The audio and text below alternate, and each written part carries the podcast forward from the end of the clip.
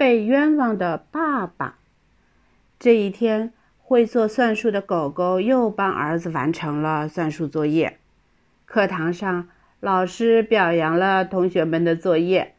放学后呢，老师叫住儿子说：“走，带我去见你的爸爸。”儿子带着老师来到家里，爸爸看到老师，急忙把老师请进家里。哦，老师，您快请进来吧。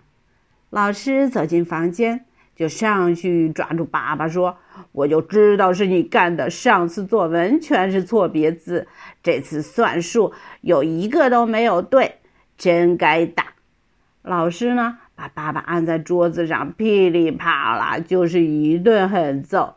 叫你不长记性！你的算术是谁教的？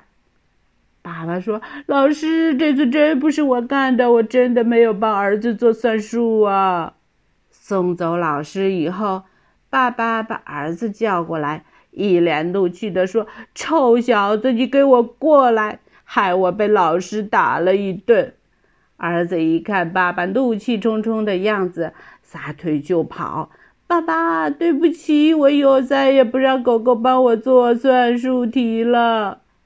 无辜的爸爸摸着被揍的屁股说：“想不到帮儿子写作文要付出这么久的代价呀。”